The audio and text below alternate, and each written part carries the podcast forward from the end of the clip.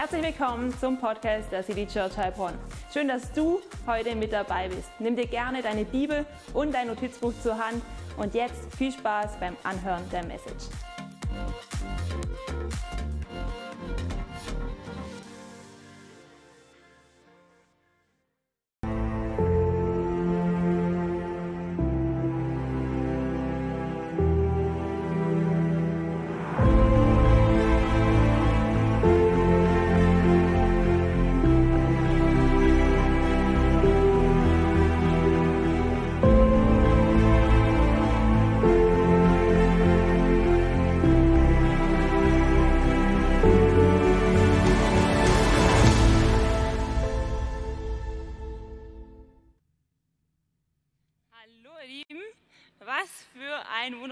Sonntag. Schön, euch hier zu sehen in der Hafenstraße. So cool, dass so viele hier vor Ort auch dabei sind. Ich grüße auch alle, die einfach online am Start sind. Hey, so viele, die per Livestream heute dabei sind. Und ich begrüße euch ganz herzlich. Hey, lasst uns doch mal allen richtigen Applaus geben, die da per Livestream zuschauen, oder? Yes. Woo.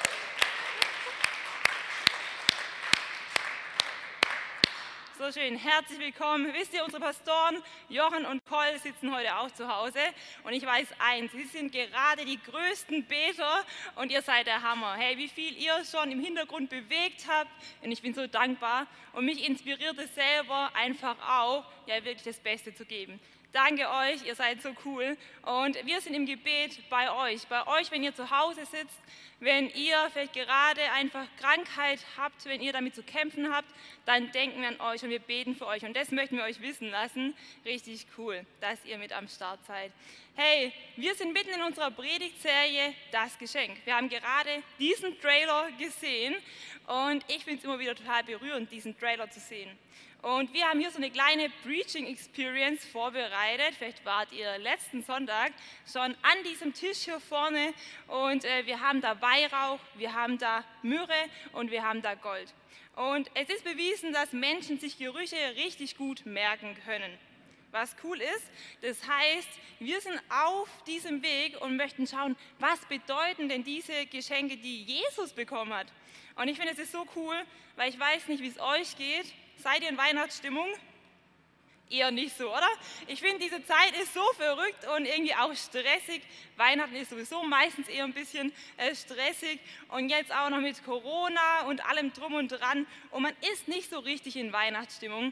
Und ich bin so dankbar für meinen Jesus, den wir immer wieder neu feiern dürfen. Und diese Predigtserie, das Geschenk, ich finde, die hilft uns richtig, uns wieder auf das zu fokussieren, auf was es wirklich ankommt. Es kommt nämlich allein auf Jesus an. Und deswegen lasst uns reingehen in diese Predigtserie. Wir haben letzten Sonntag gesehen, was Weihrauch bedeutet. Was bedeutet Weihrauch? Jesus, er ist unser höchster Hohepriester geworden und er hat den Zugang zum Vater freigemacht. Amen. So gut. Und wir gehen ein Stück weiter. Heute ist Teil 2 dran und zwar geht es um das Geschenk Myrrhe. Ich weiß nicht, wie es euch so damit geht, aber ich muss sagen, Myrrhe kenne ich eigentlich nur aus der Weihnachtsgeschichte, oder?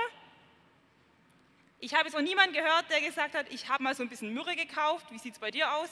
Also ich kenne niemanden, vielleicht kennst du jemanden, der so mit ätherischen Ölen unterwegs ist und sich ab und zu so ein bisschen Myrrhe anzündet. Ich kenne tatsächlich niemanden und äh, deswegen finde ich es einfach so interessant, weil ich glaube, Myrrhe gibt schon was Preis und es prophezeit uns etwas über Jesus. Und wir möchten gemeinsam diese Prophezeiung während dieser Message entdecken. Okay, seid ihr ready? Yes? Sehr gut. Wisst ihr, eines der ersten Geschenke, das ich von Col und Joe geschenkt bekommen habe, ist ein ganz besonderes Geschenk, nämlich ein Kugelschreiber. Und ich habe ein Bild mitgebracht. Und dieser Kugelschreiber, er hat drei Funktionen. Man kann ihn als Kugelschreiber verwenden, man kann ihn aber auch als Bleistift verwenden und dieser Stift, er hat auch einen Radiergummi. Auch sehr gut. Aber wisst ihr, das Besondere für mich war, da ist etwas eingraviert und zwar mein Name. Nicht Sarita oder Sarah, sondern Sarah X. Loren. Also jeder, der mich auf Instagram hat, der weiß, das ist mein Instagram-Name. Und wisst ihr, das war so der erste Rufname von Joe und Cole. Und manchmal war es Sarah X. Loren und manchmal war es auch Sarah X Roxanne. Okay? Also immer wieder was anderes, aber es war sehr witzig, es war eine richtig gute Zeit. Und dieser Stift, er steht symbolisch für etwas. Und sie haben mir eine Karte dazu geschrieben und in dieser Karte stand, dieser Stift, er soll symbolisch dafür stehen, dass aus meiner Feder mit Gottes Hilfe Inhalte entstehen, die einen Unterschied machen. Und mich hat es selber so ermutigt und ich dachte, yes Gott, let's go. Und ich fand es so berührend, mich hat es motiviert, weiterzugehen. Und ich weiß nicht, wie es in deinem Leben aussieht. Überleg mal, was hast du für Geschenke bekommen, die dich vielleicht auch verändert haben, die dich motiviert haben, die in schwierigen Zeiten so ein Licht waren für dich, eine Freude waren. Und wenn du online zuschaust, dann schreib es doch mal in den Chat rein, was dich schon richtig motiviert hat als Geschenk. Weil ich glaube, es kommt nicht auf das reine Geschenk an, sondern es kommt auf das Symbol, was dahinter steckt. Ja, auf die Bedeutung kommt es an. Und so ist eben auch bei den Geschenken von Jesus, es kommt auf die Bedeutung an und die schauen wir uns jetzt heute auch an. Ich glaube, Jesus, er wusste von Anfang an, was Myrrhe bedeutet. Und das ist so krass. Er wusste von Anfang an, was dieses Geschenk Myrrhe bedeutet. Und er kam trotzdem auf diese Welt. Hey, ich finde es so cool, mich begeistert es. Wir werden jetzt gemeinsam da reingehen und ähm, bevor wir mal so richtig zu Myrrhe kommen, müssen wir uns erstmal noch mal so ein bisschen die Weihnachtsgeschichte angucken. Ja? Und zwar müssen wir ganz an den Anfang und lasst uns mal reintauchen in diesen Text. Und zwar lesen wir ihn in Matthäus 2, 10 bis 11. Da steht, als sie den Stern sahen, waren sie deprimiert, oder? Nein, waren sie überglücklich. Sie gingen in das Haus und fanden dort das Kind und seine Mutter Maria. Ich habe mich da kurz gefragt, wo war eigentlich Josef? Aber gut, da warfen sie sich vor ihm nieder und erwiesen ihm Ehre. Dann holten sie die Schätze hervor, die sie mitgebracht hatten, und gaben sie ihm Gold, Weihrauch und Myrrhe. Hey, was für ein Text! Diese Sterndeuter, diese Experten im Bereich Sternkunde, ja, sie machen sich auf den Weg, sie sehen den Stern und denken, ja, das ist ein besonderer Stern. Und sie wissen schon, es wird etwas Besonderes auf sie warten. Und so glaube ich, dass auch etwas Besonderes auf dich wartet. Diese Sterndeuter, sie waren Experten, sie waren gebildete Leute.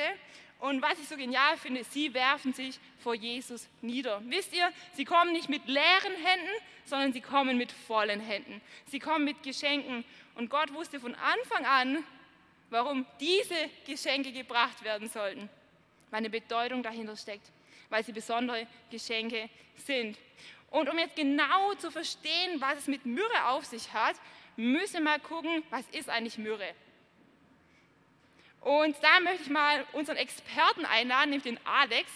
Er ist kein Experte in Sternkunde, aber er ist ein Experte, wenn es um Gerüche geht, wenn es um Geschmäcker geht. Und er kann einem richtig so Gerüche vorstellen, beschreiben, als würde man sich direkt auf einem Markt irgendwo im Orient befinden. Ich sage es euch, deswegen lasst uns ihm mal einen Applaus geben.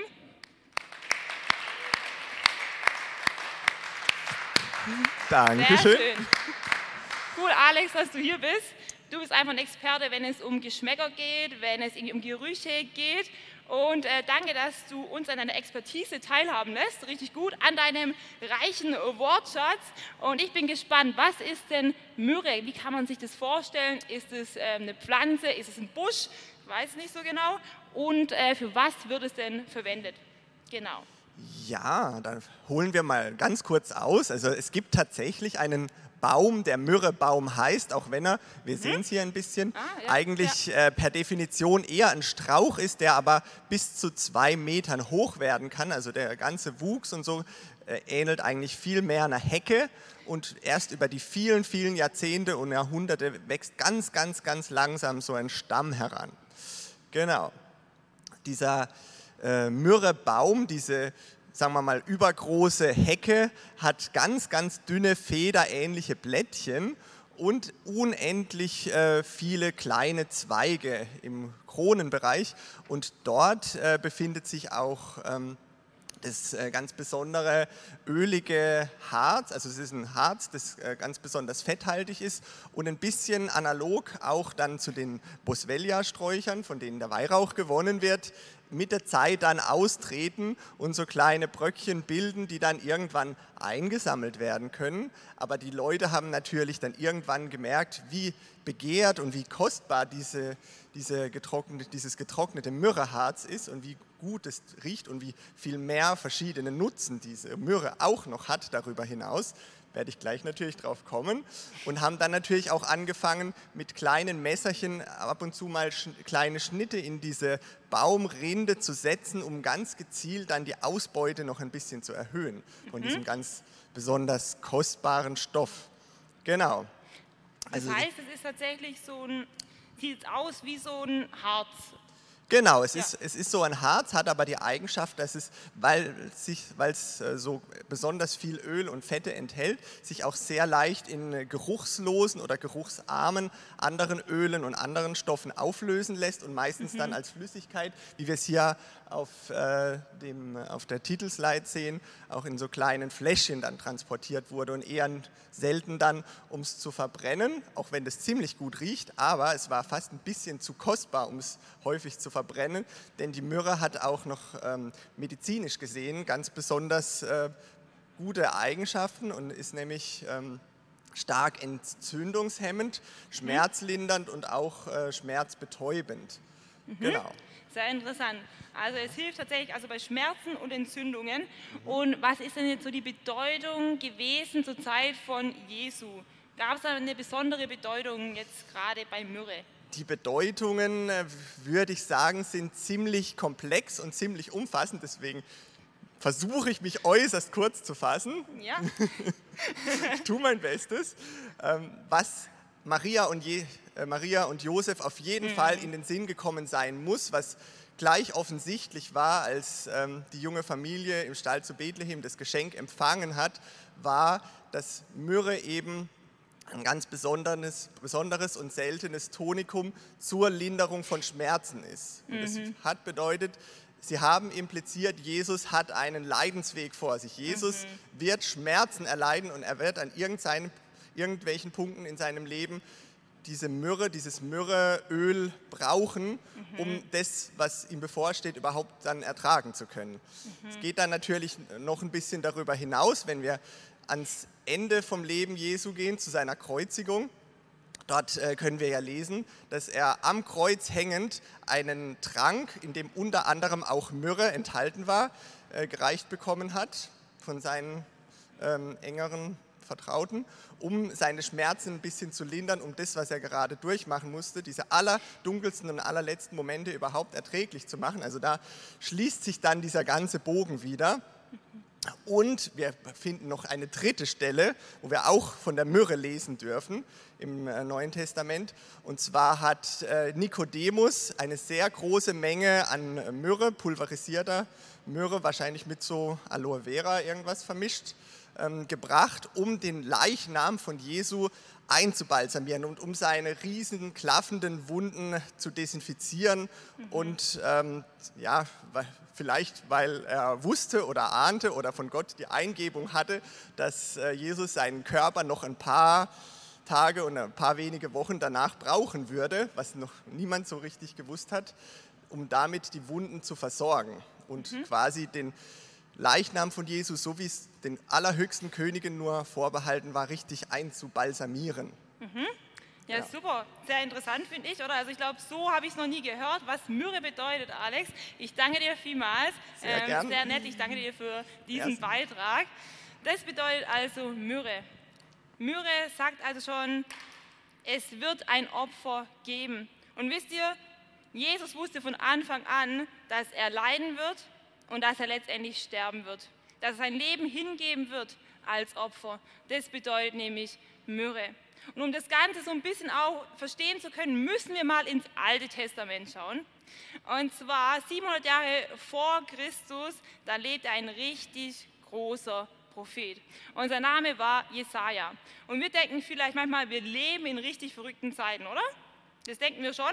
Aber ich sage euch eins: Jesaja, er lebte auch in verrückten Zeiten, weil das Volk Israel, das war komplett auf Abwägen. Jesaja, er steht immer wieder auf und er bringt die Botschaft, er bringt die Botschaft des Herrn. und das Volk, es will einfach nicht so richtig hören. Aber in dieser Zeit gibt es eine Prophezeiung, die wirklich auch kaum zu glauben ist. Und Jesaja bringt uns diese Botschaft und wir möchten einfach ein bisschen eintauchen. Und es wäre so, als würde jetzt jemand über dein Leben prophezeien, was in 700 Jahren passieren wird. Wer deine Nachkommen sind, wie viele Kinder diese Nachkommen haben werden, ob sie heiraten werden, was für einen Beruf sie erlernen. So eine Art Prophezeiung ist es, aber noch eine viel krassere. Und lass uns reingehen in diesen Text, und zwar in Jesaja 53, 6. Dort steht, wir alle irrten umher wie Schafe, die sich verlaufen haben. Jeder ging seinen eigenen Weg. Der Herr aber lud alle unsere Schuld auf ihn. Lasst uns mal alle, alle sagen, und zwar auf drei, okay? Wir kriegen das hin. Eins, zwei, drei. Alle.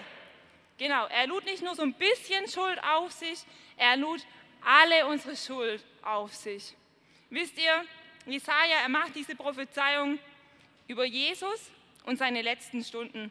Und wisst ihr, was ich so cool finde, ist, er macht diese Prophezeiung über Jesus und seine letzten Stunden, aber er spricht da auch schon über dich und mich. Und das fasziniert mich. Das ist für mich mindblowing. Gott hat von Anfang an an dich und an mich gedacht. Und du fragst dich jetzt vielleicht, Jesaja, warum schreibst du hier, dass wir Schafe sind, oder? Also, ich glaube, niemand von uns wäre jetzt so gern Schaf. Jeder hat auch so Lieblingstiere. Der eine, der wäre gerne so ein Löwe, so ein richtig starker Löwe. Ich muss sagen, ich habe bei mir in meinem Wohnzimmer auch äh, kein Schafsbild hängen, sondern ein äh, Bild von einem Löwen, weil ich einfach den Löwen so richtig faszinierend finde. So ein mächtiger Löwe. Oder du wärst vielleicht gern so ein majestätischer Adler, der alles im Blick hat, der hat Fokus. Vielleicht wärst du einfach auch gern so ein schöner Pfau der immer schön ist. Hey, wer ist nicht gerne schön? Oder vielleicht bist du gern so ein witziger Affe, ja, der von einem Baum zum anderen klettern kann. Wer weiß, ist ja auch äh, ganz cool. Und wir würden uns, glaube ich, nicht das Schaf als Lieblingstier raussuchen. Aber wisst ihr, hier in diesem Text steht, wir alle irrten umher wie Schafe. Und dieser Text sagt uns ganz klar, dass wenn wir ein Leben ohne Gott leben, dann sind wir diese Schafe. Aber es gibt was Gutes, nämlich es gibt eine Hoffnung. Er lud all unsere Schuld auf sich. Jesus, er lud all unsere Schuld auf sich. Es gibt also Hoffnung. Und das wird schon im Alten Testament angekündigt, was einfach nur so unglaublich ist. Und Jesus wusste von Anfang an, was auf ihn auf dieser Welt wartet. Wisst ihr, wir sind tatsächlich diese Schafe. Und Markus Bürger, er hat vor zwei Wochen uns die Message gebracht, sicher bei ihm. Wer kann sich noch erinnern? Yes, es war eine richtig gute Message und er hat einfach uns nahegebracht, warum wir den guten Hirten brauchen. Warum brauchen wir diesen guten Hirten? Und ich glaube, wir brauchen diesen guten Hirten. Wisst ihr warum? Weil wir diese Schafe sind. Wir sind diese Schafe. Und ich habe euch mal drei Aspekte mitgebracht, wo wir einfach als Menschen den Schafen doch ähnlich sind. Und die klingen erstmal hart. Schafe sind nämlich schwach, Schafe sind dumm und Schafe sind eigensinnig. Ich weiß nicht, ob ihr euch so in einem Punkt wiederfinden könnt. Ich mich schon. So ein Schaf, das ist schwach. Das läuft vielleicht mal so zehn Stunden. Wir können auch mal so zwei Tage alles geben, aber dann müssen wir uns erstmal ausruhen, oder? Also mir geht es jedenfalls so, ich brauche dann so ein bisschen Ruhe, ich muss wieder zu Kräften kommen. Und so ein Schaf, das wird dann entweder auf den Schultern des Hirten getragen, ja, so ein Lamm auch öfters mal. Der Hirte, er hat diese starke Schulter und er trägt dieses Schaf, er trägt das Lamm oder lässt seine Schafe ausruhen, weil er weiß, sie brauchen diese Ruhe. So brauchen wir auch Ruhe und deswegen ist es gut, dass wir den guten Hirten haben, weil der ist stark. Dann sind wir tatsächlich auch manchmal dumm. Ja? Wir sind manchmal total kopflos. Wir rennen in schwierige Situationen rein, ohne vorbereitet zu sein. Wer kennt das? Und treffen dann noch schlechtere Entscheidungen. Und äh, das Gute ist, ja, dass Gott unser guter Hirte sein mag.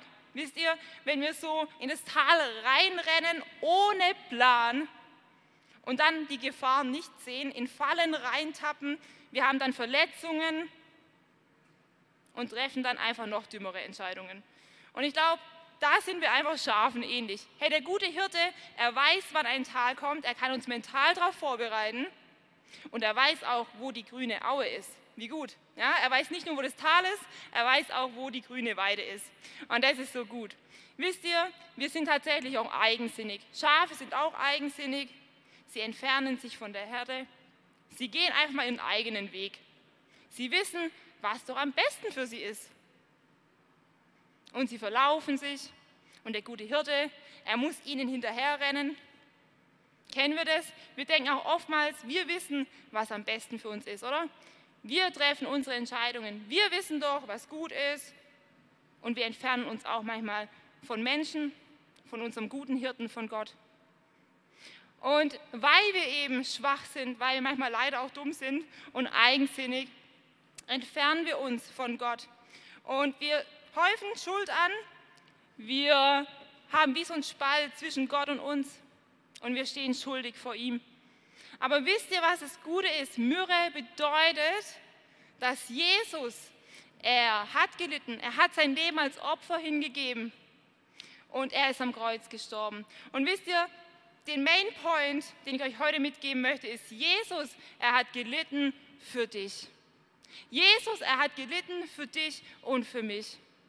Der Höchste in diesem Universum, er hat gelitten für dich und für mich.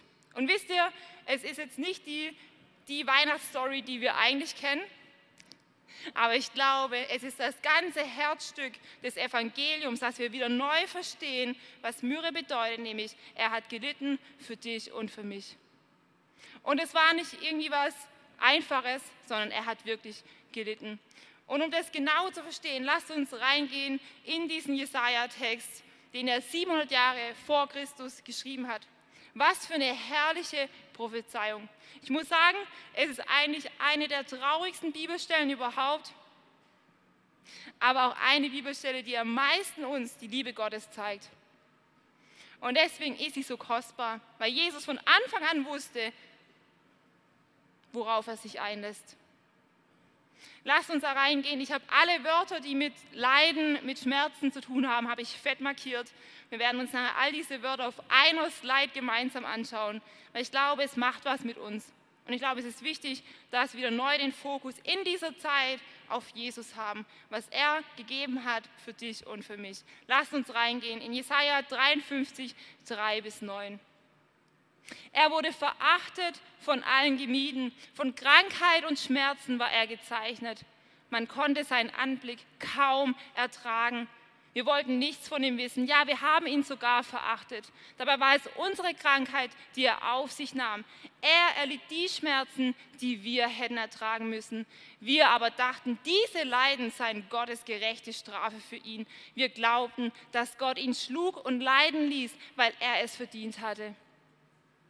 Doch er wurde blutig geschlagen, weil wir Gott die Treue gebrochen hatten. Wegen unserer Sünden wurde er durchbohrt. Er wurde für uns bestraft. Und wir, wir haben nun Frieden mit Gott. Durch seine Wunden sind wir geheilt. Amen. Wir alle irrten umher wie Schafe, die sich verlaufen haben. Jeder ging seinen eigenen Weg. Der Herr aber lud alle unsere Schuld auf ihn. Er wurde misshandelt aber er duldete es ohne ein Wort. Er war stumm wie ein Lamm, das man zur Schlachtung führt, und wie ein Schaf, das sich nicht wehrt, wenn es geschoren wird, hat er alles widerspruchslos ertragen. Man hörte von ihm keine Klage. Er wurde verhaftet, zum Tode verurteilt und grausam hingerichtet. Niemand glaubte, dass er noch eine Zukunft haben würde. Man hat sein Leben auf dieser Erde ausgelöscht. Wegen der Sünden meines Volkes wurde er zu Tode gequält. Man begrub ihn bei Gottlosen, im Grab eines reichen Mannes, obwohl er sein Leben lang kein Unrecht getan hatte. Nie kam ein betrügerisches Wort über seine Lippen. Hey, was für eine Wucht von Schmerz, von Traurigkeit trifft ein, wenn man diesen Text liest, oder? Was für eine Wucht. Und ich habe mal die Slide mit dabei. Hier steht, er wurde grausam hingerichtet, er wurde zu Tode gequält. Er hatte Schmerzen, er hat gelitten, er hatte Wunden, er wurde blutig geschlagen, er wurde geschoren wie ein Schaf, er wurde gemieden. Sein Anblick, er war kaum zu ertragen, er wurde verhaftet, misshandelt, verurteilt, er wurde geschlagen, verachtet, er hat gelitten, er hat alle Krankheit getragen. Sein Leben, es wurde ausgelöscht, er wurde durchbohrt, er wurde zur Schlachtung geführt wie ein Lamm. Widerspruchslos hat er es ertragen, er wurde bestraft er war gezeichnet von Krankheit und Schmerzen. Und letztendlich begrub man ihn bei Gottlosen. Hey, was macht es mit uns, wenn wir das lesen? Ich glaube, es macht etwas in unserem Herzen. Wisst ihr, Jesus, er hat alles getragen. Er hat alles getragen, da wo wir uns noch schlecht fühlen, da wo wir gelitten haben, hätte halt er doch schon alles getragen. Er hat die komplette Einsamkeit dieser Welt getragen, das komplette Leiden dieser Welt getragen. Das ist unser Jesus. Amen. Das ist dein Jesus. Hey, so gut. Und wisst ihr, aus Quellen wissen wir, wie das Ganze ungefähr abgelaufen ist. Bevor das Todesurteil gefällt wurde, hat Pilatus es in Auftrag gegeben, dass man erstmal Jesus ankettet.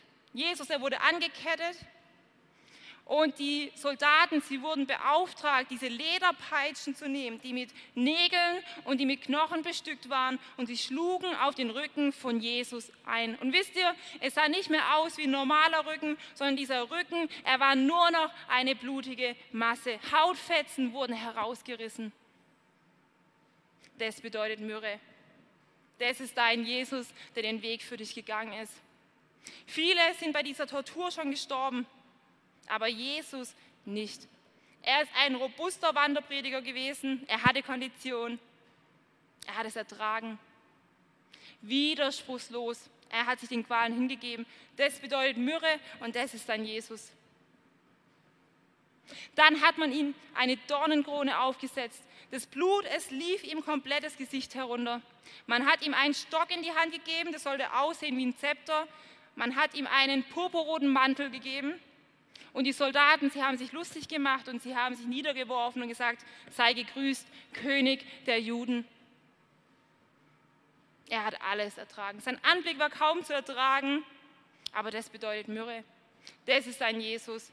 Dann ging es weiter, das Todesurteil es wurde gefällt. Jesus sollte den Kreuzestod sterben.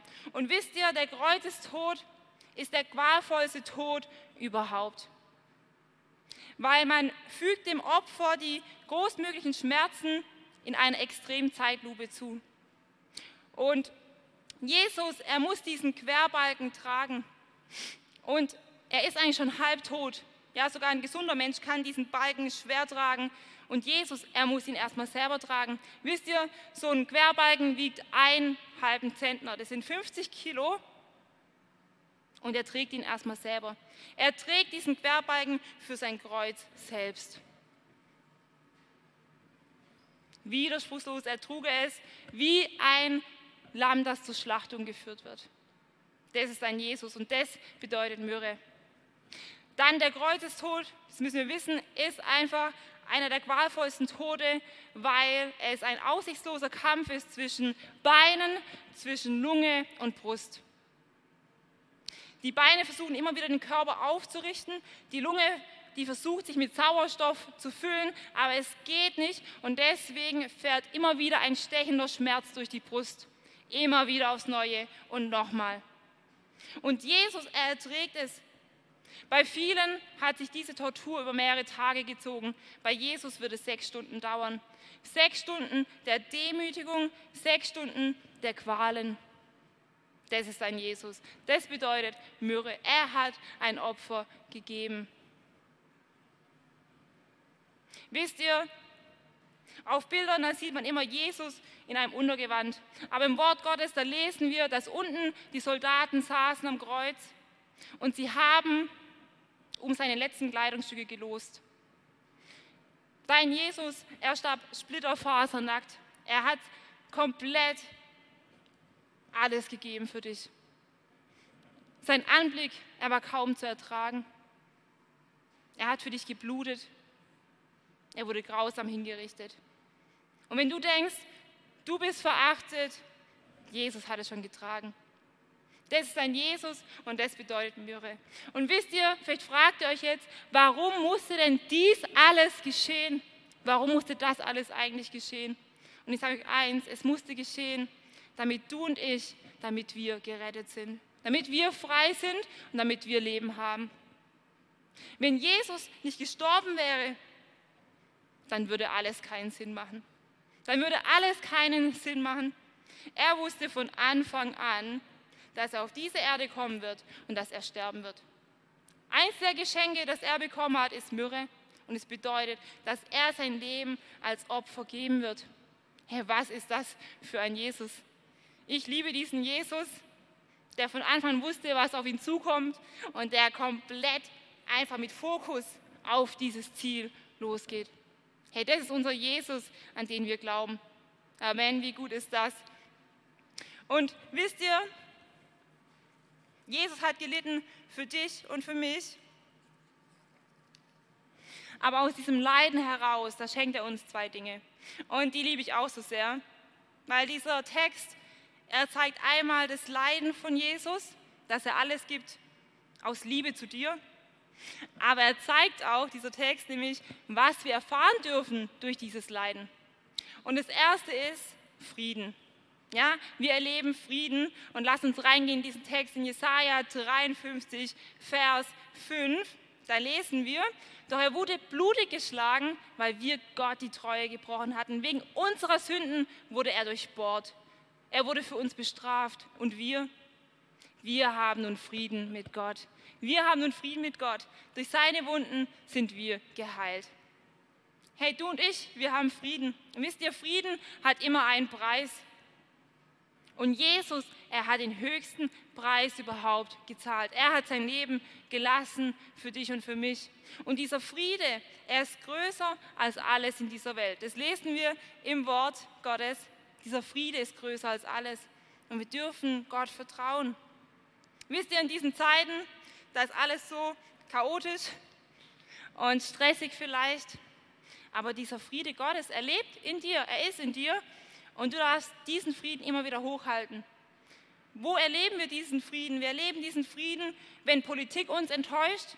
Hat Jesus schon alle Enttäuschung für dich getragen? Da, wo wir noch die Treue brechen, wo wir noch sündigen, da hat er schon alles getragen. Da wurde er durchbohrt, er wurde blutig geschlagen, damit wir Frieden haben. Da, wo die Gesellschaft noch gespalten ist, da hat er alle Spaltung getragen. Da, wo du nicht weiter weißt, da, wo du nicht weißt, welchen Weg du nehmen sollst, da wusste er schon gleich, welchen Weg er nehmen wird. Da, wo du Trauer empfindest, da, wo du Schmerzen hast, wo du vielleicht einfach einen geliebten Menschen verloren hast, da sagt Jesus dir heute, ich habe deine Tränen gesehen und ich habe diese Tränen für dich schon geweint. Und eines Tages werde ich diese Tränen komplett abwischen. Das ist dein Jesus, der dir den Frieden schenkt, der alles übersteigt. Da, wo du andere Menschen noch verletzt, da, wo du selbst verletzt wurdest, da sagt er, ich habe doch schon alle Verletzungen dort am Kreuz getragen. Hey, lass uns es neu annehmen, gerade in Zeiten wie diesen. Wir haben Frieden. Wenn du Jesus angenommen hast in deinem Leben, dann hast du einen Frieden in deinem Herzen, den du hochhalten darfst, in Zeiten wie diesen. Ich glaube, schwierige Zeiten sind dazu da, um diesen Frieden noch mehr hochzuhalten als jemals zuvor sich nicht irgendwie zu vergraulen, zu verstecken, sondern rauszugehen und die beste Botschaft überhaupt einfach zu verkünden. Ja, ich glaube, Jesus, er hätte sich nicht zurückgezogen, sondern er wäre voll Power rausgegangen und hätte allen die beste Botschaft gebracht. Das ist dein Auftrag, das ist unser Auftrag und den möchten wir leben. Wisst ihr, eine zweite Sache, die wir haben durch sein Leiden, ist, wir haben eine Zukunft. Das glaube ich. Wir haben eine Zukunft in Jesus. Und lasst uns in diesen Text auch reingehen, in Jesaja 53, Vers 8. Da lesen wir, er wurde verhaftet, zum Tode verurteilt und grausam hingerichtet. Niemand glaubte, dass er noch eine Zukunft haben würde. Man hat sein Leben auf dieser Erde ausgelöscht.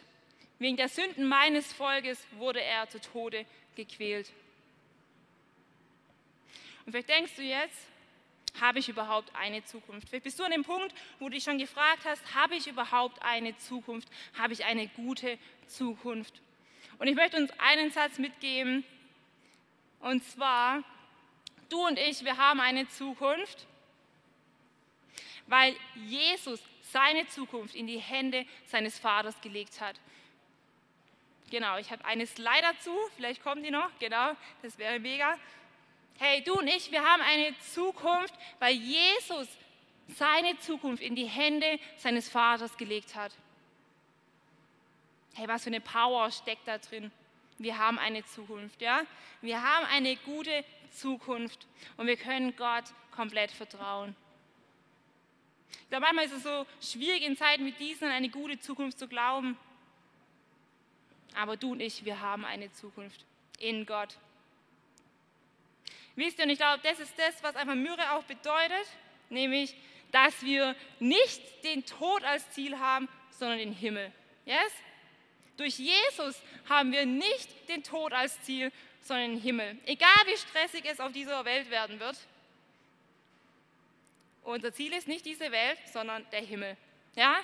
Und ich glaube, das dürfen wir neu annehmen auch, weil manchmal leben wir, glaube ich, so, dass wir eher versuchen, uns hier alle schön zu machen auf dieser Welt. Aber das ist doch gar nicht unser Ziel, sondern der Himmel, er ist unser Ziel. Jesus wurde Myrrhe geschenkt, damit wir nicht den Tod als Ziel haben, sondern den Himmel. Denn wisst ihr, Jesus, er ist gestorben, aber er ist auch wieder auferstanden. Er ist gestorben, damit wir Leben haben. Und das dürfen wir ganz annehmen. Hey, one way to heaven, highway to heaven, das soll unser Ziel sein. Yes? Wir möchten nicht das Leben auf dieser Erde als Ziel haben, sondern den Himmel. Und das glaube ich. Und das möchte ich echt über dein Leben aussprechen dass wir das neu ergreifen für uns und nicht hier stehen bleiben. Wisst ihr, Jesus hat seinen Jüngern auch noch was richtig Gutes mitgegeben. Wir haben einmal jetzt gesehen, Jesaja, er schreibt über Jesus, aber wir sehen auch, dass Jesus seinen Jüngern etwas mitgibt. Und das steht in Lukas, und da werden wir gleich mal reinschauen, genau Lukas 9, 23, dort steht, danach wandte sich Jesus an alle Wer mein Jünger sein will, darf nicht mehr sich selbst in den Mittelpunkt stellen, sondern muss sein Kreuz täglich auf sich nehmen und mir nachfolgen.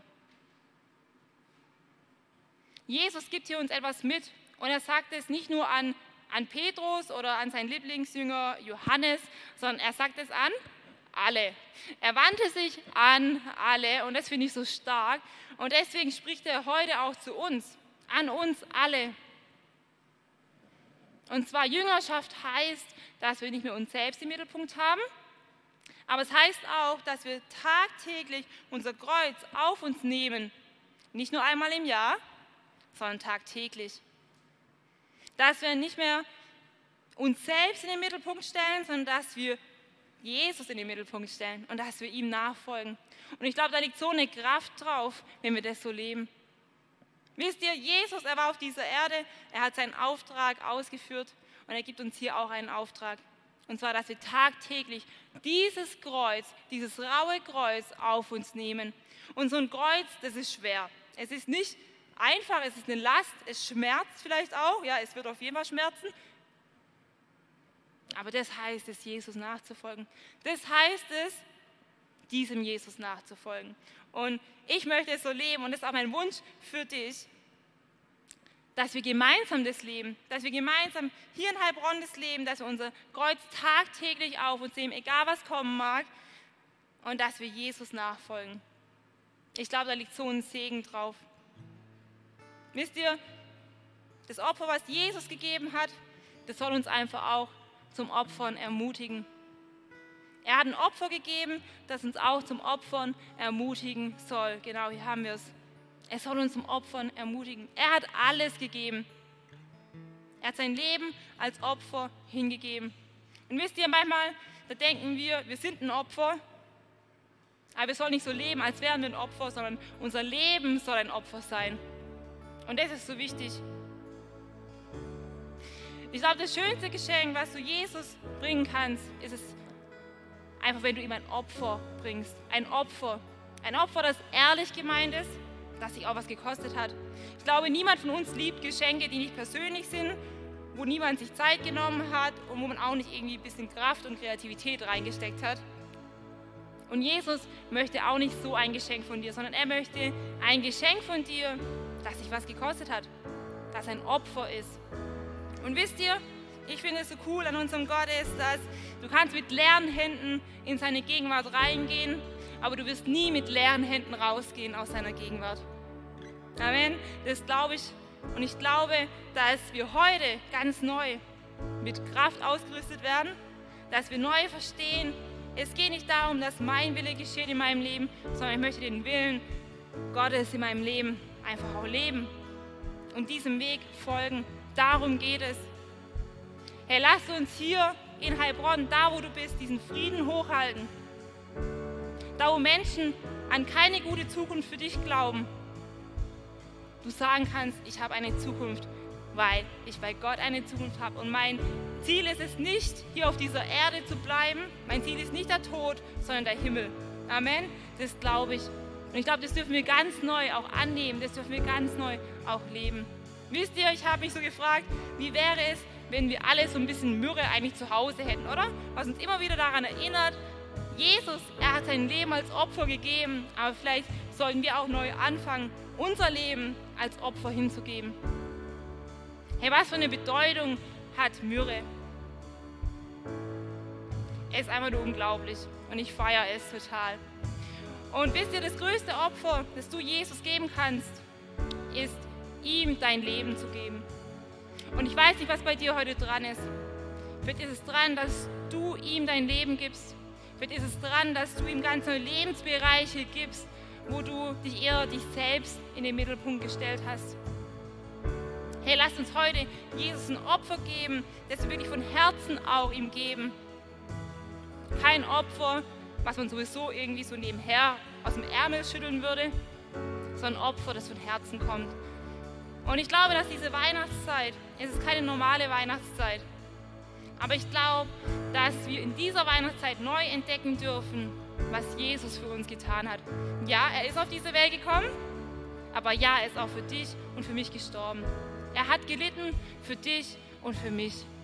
Aber er ist nicht tot geblieben, sondern er ist auferstanden. Und durch sein Leiden haben wir Frieden und haben wir eine Zukunft. Yes? Wir haben eine Zukunft. Nicht dieses Leben auf dieser Erde ist unser Ziel, sondern der Himmel ist unser Ziel. Und wisst ihr, Jesus hat seinen Auftrag ausgeführt und jetzt ist es an uns, dass wir auch diesen Auftrag ausführen. Und lasst uns diesen Auftrag neu annehmen, neu auch wirklich ermutigt vorwärts gehen. Und lasst uns jetzt aufstehen, lasst uns beten. Ich möchte ein Gebet sprechen, dass wir einfach mutig vorwärts gehen.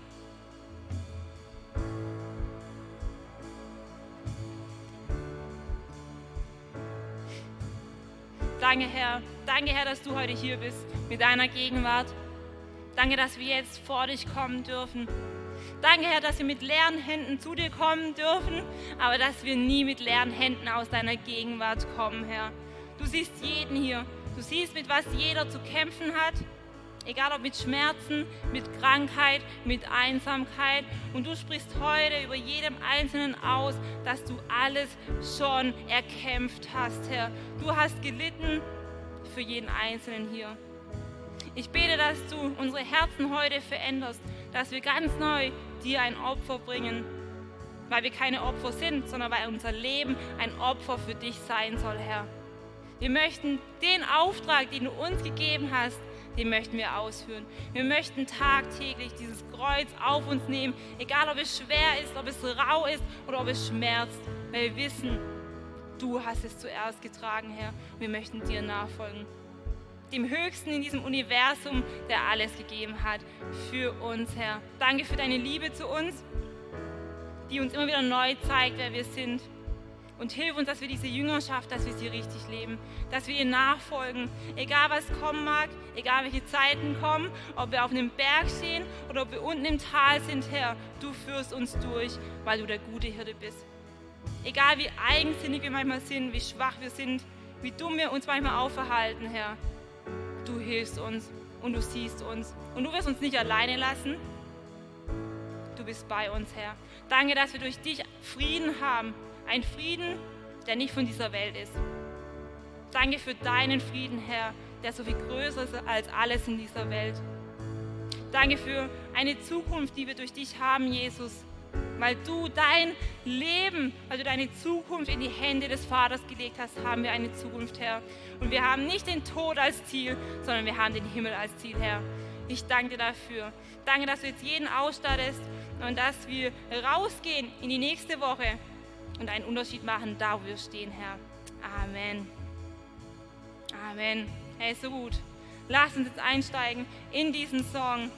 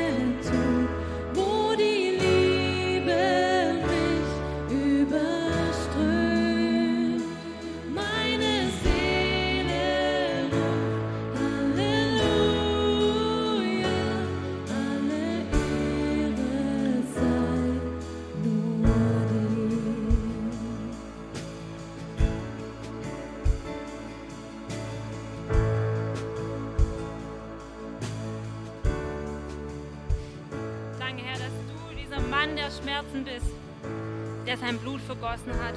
Danke, Herr, dass wir durch dich erlöst sind, dass du schweigend vor Gericht standst. Du, Herr, du hast alles getragen. Du hast dein Leben gegeben, damit wir Leben haben. Herr, vielleicht bist du heute hier und du lebst noch kein Leben mit Gott.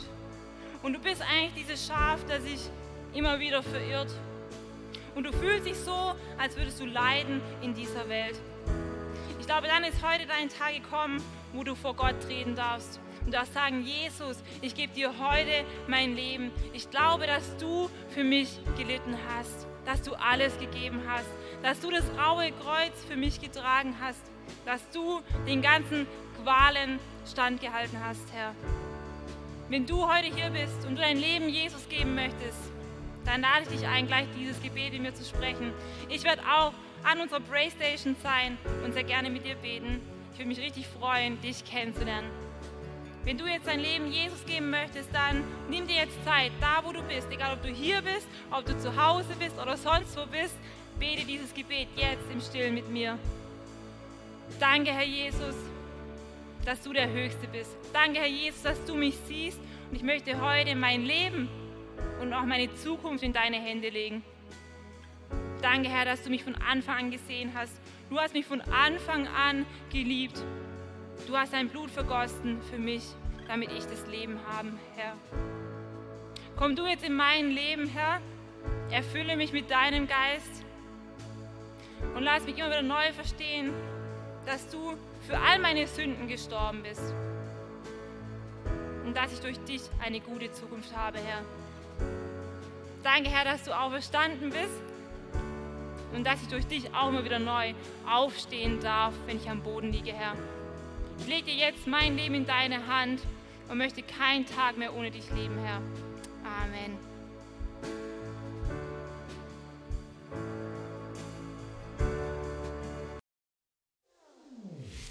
Was für eine Ehre, dass du dir den Podcast der City Church Heilbronn angehört hast.